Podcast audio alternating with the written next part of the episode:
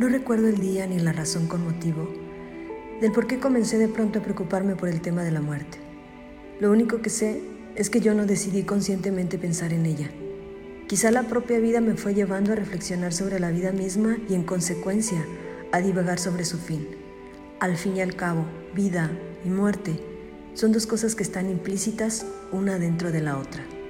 Morimos cada día un poco mientras vivimos, dicen por ahí. No estoy segura si fue una intuición natural o creada, o tal vez una consecuencia instintiva de mi existencia y de mis propias pérdidas, lo que me llevó a reflexionar sobre el incomprensible tema de la muerte.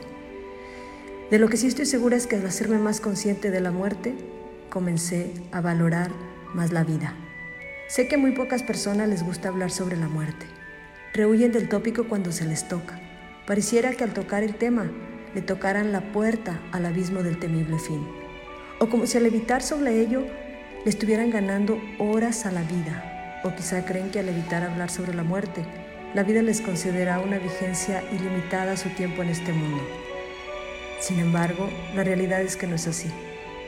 Esta pequeña concesión de vida por la que atravesamos todos tiene fecha límite, y la vida misma se la pasa recordándonos a cada instante de su tácito vencimiento. Ser consciente de la muerte y de que algún día todos dejaremos de existir exige valor, pero también responsabilidad sobre nuestros actos. Y sobre todo, exige cierto grado de conciencia en nuestras omisiones. Creo que quizá por eso es que muchos prefieren evitar hablar sobre el tema y prefieren mirarla de reojo y pasar de largo. A veces pienso que debería de existir una especie de obligación contractual con la vida, con una cláusula que nos obligue a las personas a tratar de escurrir las horas y exprimirlas al máximo procurando siempre vivir lo mejor que se pueda cada instante.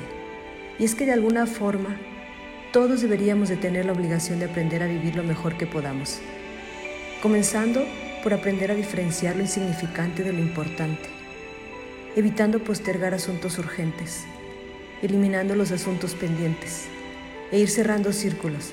Y no estaría de más si además aprendiéramos a perdonar y a saber pedir perdón a decir los te amos suficientes a las personas necesarias en el tiempo indicado. Vivir el ahora nunca había cobrado tanto sentido para mí como ahora. Ahora que siento que la vida y los años comienzan a pasar más deprisa que de costumbre. Ahora que soy más consciente de lo breve y transitoria que puede ser la existencia del ser humano en esta tierra. Ahora que compruebo que nadie tenemos la certeza de un mañana Hacernos conscientes de la muerte no basta para aceptarla. Su enigma, sus misteriosos secretos, su indescifrable existencia aún me angustia. Y especialmente me apena y me contrasta el poder que tiene para fragmentarnos y alejarnos en un instante de nuestros afectos. Detesto tener que asimilar una pérdida, acostumbrarme a una ausencia, a las faltas, a aceptar que quien estaba en mi vida de pronto ya no esté a menos de forma física.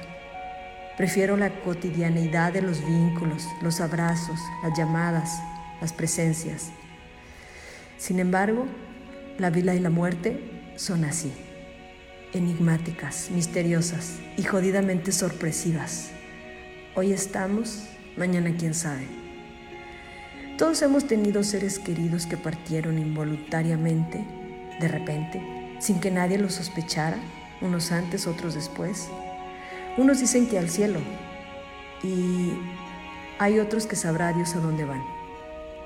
El asunto es que se van, se ausentan, se marchan de forma definitiva de nuestra vida sin previo aviso y a veces sin ni siquiera decirnos adiós, dejándonos en un duelo aflictivo e inconmensurable. Las pérdidas de un ser querido nos duelen, nos derrumban, nos joden y hacen que se oculte el sol por un buen rato de nuestros horizontes, pero sobre todo nos hacen valorar las presencias de las personas que amamos.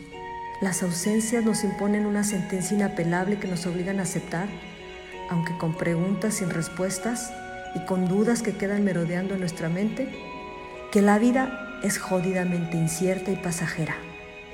Experimentar la pérdida de un ser querido suele dejarnos la sensación de que la vida es como vivir una carrera contra reloj en cámara lenta. Una sensación constante de no sentirte libre del todo, como si la libertad estuviese limitada ante la no inmortalidad. La inevitable sentencia de la muerte es algo que a veces me aterroriza, me inquieta. Sobre todo, me genera cierto desasosiego el hecho de saber que no existe testimonio de un después, porque no sabemos si existe realmente. Me preocupa la vulnerabilidad del cuerpo que la hace de envase del espíritu y su fecha de caducidad escrita con tinta invisible al ojo humano.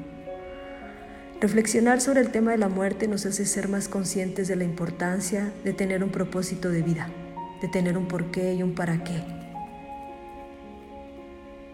Y sobre todo, nos hace recordar que los seres humanos no somos más que inquilinos de primaveras, veranos y otoños que agonizan en cada uno de nuestros inviernos.